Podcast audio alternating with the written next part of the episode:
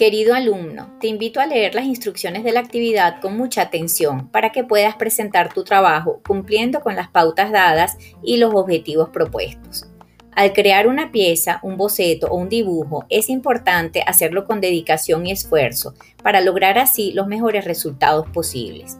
Nuestras clases a distancia dificultan el trabajo con arcilla y por eso debemos alternar técnicas de modelado con actividades como bocetos y dibujos que son muy importantes en la creación de futuras piezas. Entrega la presentación solo cuando hayas completado las actividades. Recuerda que tienes una semana para entregarla y que después de esta fecha la tarea no podrá ser evaluada. Si tienes dudas o se te presenta algún inconveniente, puedes comunicarte conmigo y trataremos de resolverlo a tiempo.